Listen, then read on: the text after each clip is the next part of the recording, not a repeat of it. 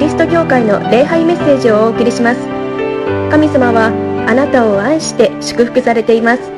その愛をお受け取りください。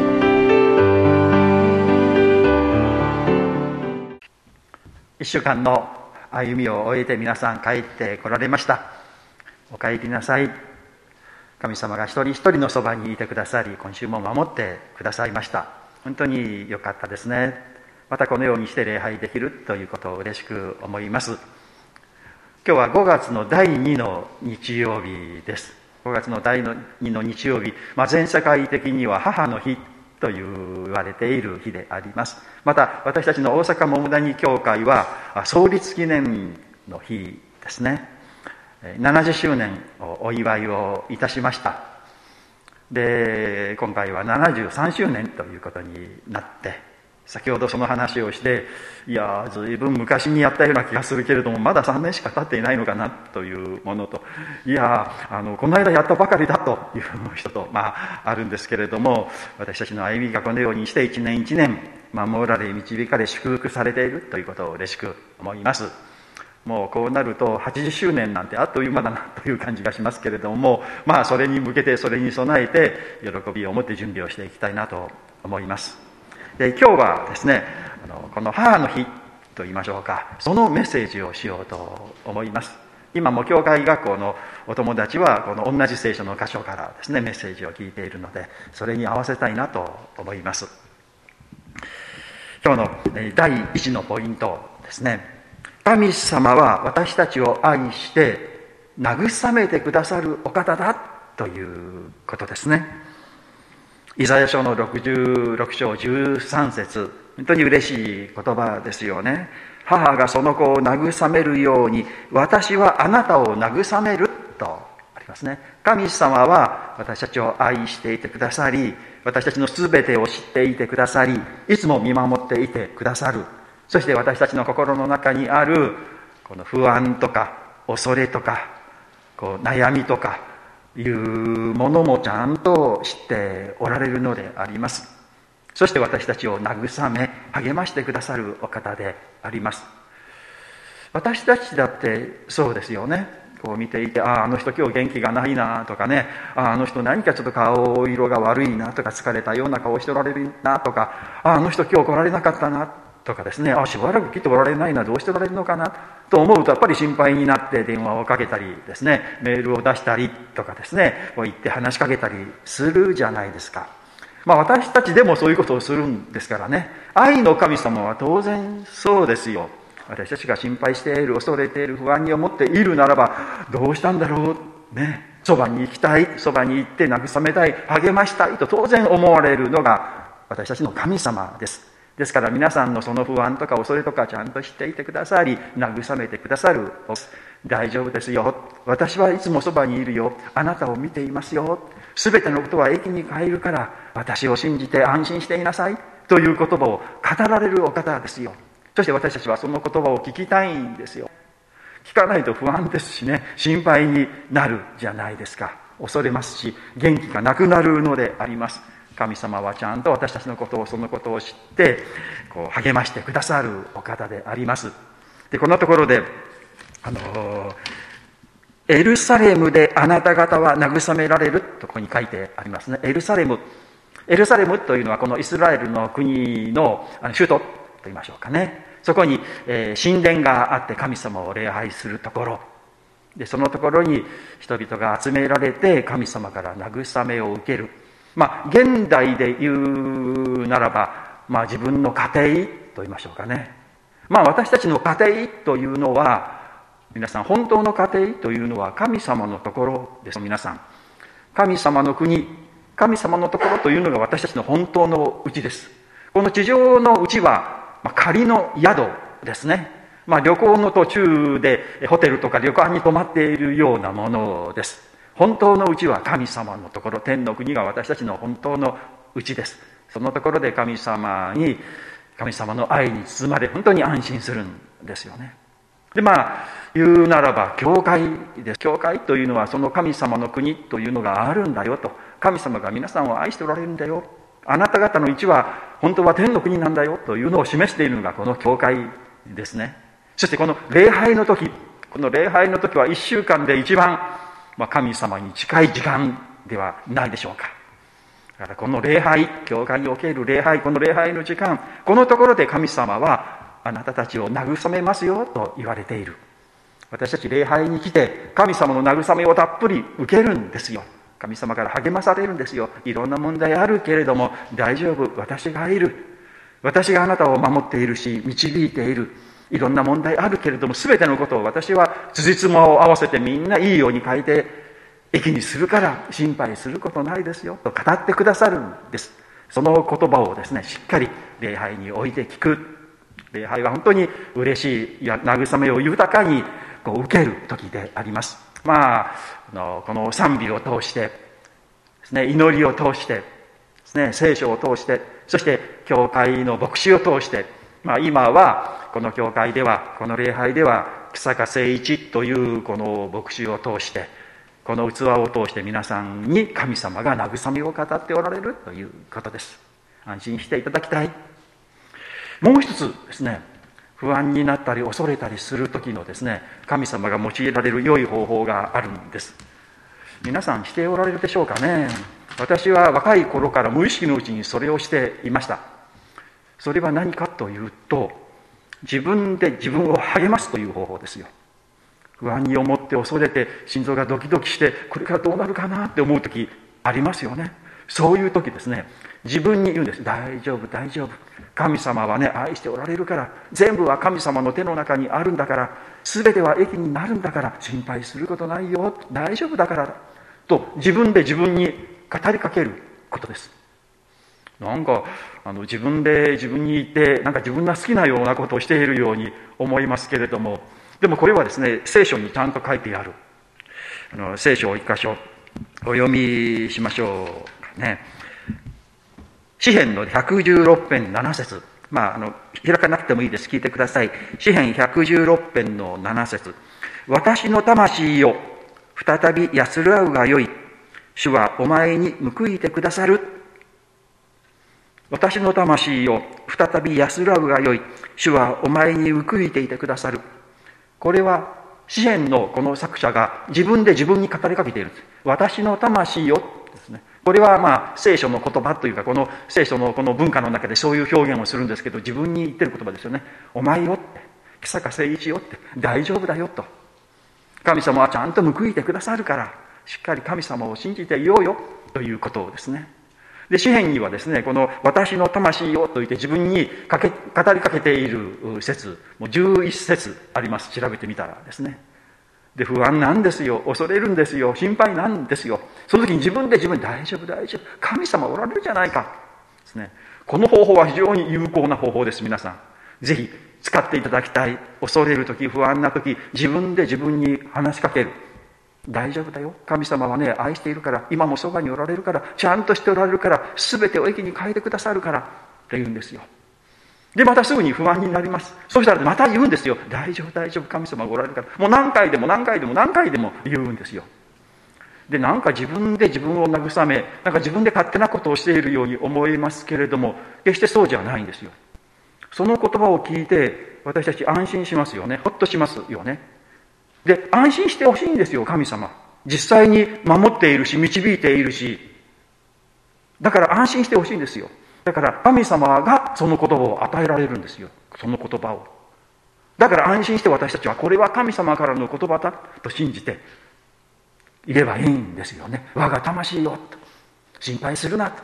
大丈夫だから神様はちゃんと導いていてくださるから。神様は慰めたい励ましたい。ですね愛のお方です。その慰めの言葉をいつもですねたっぷり私たち聞きたい。そして元気になっていろんな問題があります心配があります恐れがあります。その世界ですけれどもでも私は神様に愛されている。私の家族は神様に愛されている。この神この世界は神様に愛されている。と信じて宣言して歩んでいこうではなりませんか。第2のポイントですね。第2は親は子供を愛しますということですね。母がその子を慰めるようにってここにありますよね。お母さんが子供のことを心配して慰める励ますというのは本当にごく当然の当たり前のことです。まあお母さんだけではなくて親は子供のことを心配する、まあ、けれどもやっぱりお母さんというのはやっぱり特別ですよね。もう身を痛めてですね、え産んだ我が子ですよ。やっぱり幸せになってほしいし苦しい目にあってほしくない嫌な目をこうそういう時を過ごしてほしくないって私たちは思う。だからなんとか助けてあげたいし力づけてあげたいって思うのであります。それが親というものですよね。けれどもまあ中には例外がありますこのまあ虐待をしてしまうという親もないわけではないですけれどもこれはのやっぱり罪の世界ですよね。やっぱりその本来の親というのが曲げられている状況ではないか本来の親というのは子供の幸せを願い子供が幸せだったならば何でもするというのが親であります。今今日はですねあの母の日ということですね。お母さんに感謝をするという日。教会学校でねあの先週というかずっとお母さんのためにこう作っているんですけれどもでもこれは教会学校のためではないですよね。全ての人に対して母の日があるということです。私たち一人一人にお母さんがいるですよね。お母さんがいます。お母さんがいない人は一人もいないんです。まあ強いて言うならばアダムとエヴァだけかな。お母さんのお腹から生まれなかったというのはですねそれ以外の人はみんなお母さんから生まれてきたということですね。お母さんがいるから私たち今がある産んでくださったから今があるということですよ。まあ親と子供の関係は本当にこの複雑なものでこう仲がいいから喧嘩するみたいなね。喧嘩するほど仲がいいみたいなところもありますけれどもけれどもやっぱり親があるから今自分があるんだということ。もうそのこと自体私は感謝すべきだなと思うんですよね。私を産んでくださってありがとう。私を産んでくださったから私の今があるんです。今このようにして神様を知った。イエス様を知った。神様が私を愛してくださっていて私に価値があるんだということをこう確信できた。日々喜んで日々希望を持って生きていくことができる。これもお母さんあなたが産んでくださったからですよ。あのまあ母の日というのをですねこう家族の日というふうに言い換えようとみたいなこうあのことをしているんですけれども、まあ、それも一つの考え方だと思うんですね。家族がまあ複雑になってですねお母さんがいないと言いましょうかね。おじいさんおばあさんに育てられているという人もいる。からお母さんがいなくてかわいそうだなと思う人がいるんじゃないかなという、まあ、愛の配慮ですけれどもね。でもお母さんがいない人って一人もいないですよね。全員お母さんがいる。まあ生きているかですね。天にいるかの違いはあります。でも全ての人にお母さんはいるんですよね。だから生きているお母さんは生きているお母さんでありがとうって言ってですね。まあこう産んでくれたお母さんもいるかもしれないし育ててくれたお母さんもいるかもしれない。でもどちらにしてもありがとうという気持ちを持つことですね。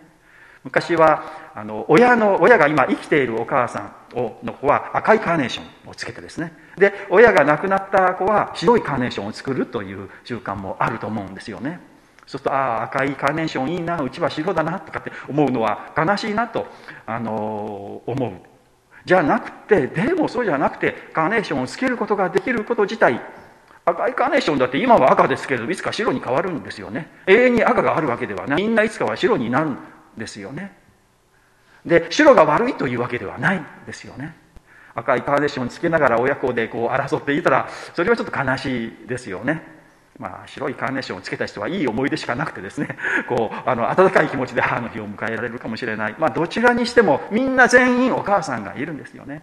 だから今日はお母さんを思い出す日。ちょっと写真を出して眺めてですねああこんなことがあったなこんなことをしてくれたなって私を産んでくださってありがとう。そういうことを感謝する日としたいなと思います。と同時に私たちはこう親の世代は子供を愛することで子供の幸せのために何としても何でもしたいなって思うそれをしたいなと思うのです。私この教団のですね青少年育成担当理事ということになって今ティーンズ全国ティーンズキャンプを何とか実現したいなと思っているんですけれども私たちのこの信仰をというより本当に神様に愛されて神様に守られて導かれていく本当に素晴らしい人生というのを人々に伝えたい若い人に伝えたいと思っているんですよね。神様が私たちを愛してくださっているのを知ってもらいたい。親の世代はそのこの世代にですね伝えていく使命があります。その使命を果たしていきたいなと思います。第3番目ですね。あここだな。私たちの内から愛が流れて出るということです。私たちの内から愛が流れて出るということですね。まあ私たちの教会のこの理念というかあの標語がですね神の愛の流れに生きる教会というとてもいい、えー、ステートメントだなと私はこう思っているんですけど神様の愛の流れに生きる教会というまあ、これは大阪桃谷教会だけではなくて全ての教会がそうなんですよね。神様の愛の流れに生きる。神様から愛が私たちのところに流れてくる。この世界に流れてくる。まあ具体的にはもうイエス様を通してイエス様の十字架と復活を通してその救いというか永遠の命というのが私たちに流れてくる。まあそれは私たちの親お母さんお父さんに流れてきてそして私たちのところにも流れてくる。そして今度は私たちがその流れを他に流していく。流れというものはいいですよね。気持ちのいいものであります。春になりましたね。春というのは四季の中でやっぱり私が一番好きな季節であります。あの寒い冬が終わって暖かくなって何かこう光り輝いている。子供の頃ですね近所には小川がありまして小さな流れがあってそこに水が流れている。メダカがいる。もう少しするとオタマジャクシが泳ぐようになる。水の中に入って遊んだ覚えがあります。水が流れているというのは本当に嬉しいですね。きれいな水がいつもある。川上から流れていてそしてそれが川下に流れていく。その流れの中に足を浸すというのは気持ちのいいものです。流れというものはそうですよね。気持ちがいいものです。大体流れが滞るとろくでもないことが起こるんですね。そこによどんでしまって水が腐ってしまう。血液だってそうですよね。血液がこうサラサラサラサラ流れていく。たらもう健康ですよ。本当に嬉しいですよね。それが何かちょっと滞ってしまうと問題が起こる病気になってしまうのではないでしょうか。神様の愛の流れの中に私たちが生きているということです。私たちのお母さんでしょうかね。親ですね。その神様の愛を受けそして神様の愛の中で私たちを産んでくれたということです。私たちはそういうのでもう生まれたということ自体も神様の愛の中にあるということです。と同時にですね私たち自身が愛の存在だということを忘れてはいけません。私たちはですね創世紀一章の26節創世紀一章の26節このように書いてあるんですね。神は言われた我々にかたどり我々に似せて人を作ろう。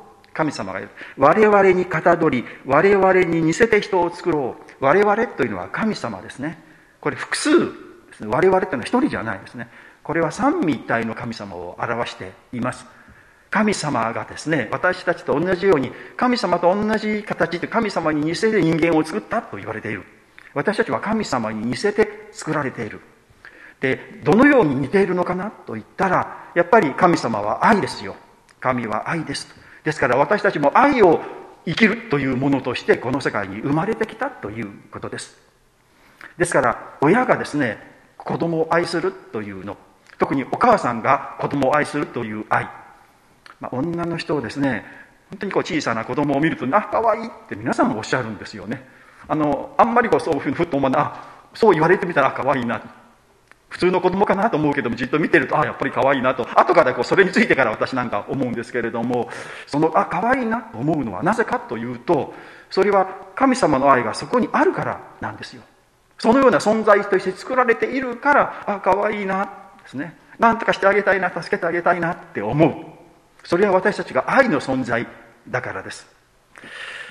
今日の聖書の箇所ですね。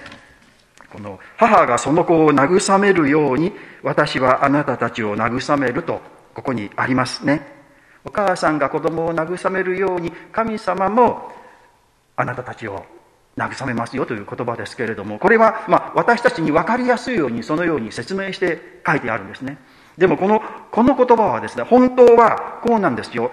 私があなたたちを慰めるように、母はその子を慰めるというのが本当は正しいんですよ。神様が私たちを慰めてくださっている、愛してくださっている、その神様と同じような、同じような性質を私たちはいただいているので、神様が子供である私たちを愛するように、親である、また特にお母さんは子供をごく自然と愛するんだということですよ。神様の愛がうちにあるということですね。親一人一人がこう神様に愛され神様の愛をいただいているので子供を愛する。もう私たちは愛に生きるものなのだということです。それは嬉しいことじゃないですか。神様の愛の流れの中にも私たちはどっぷりすでに使っているということです。そしてですねあの新約聖書のヨハネの手紙1の4章7節。これ愛の章ですけれどもね。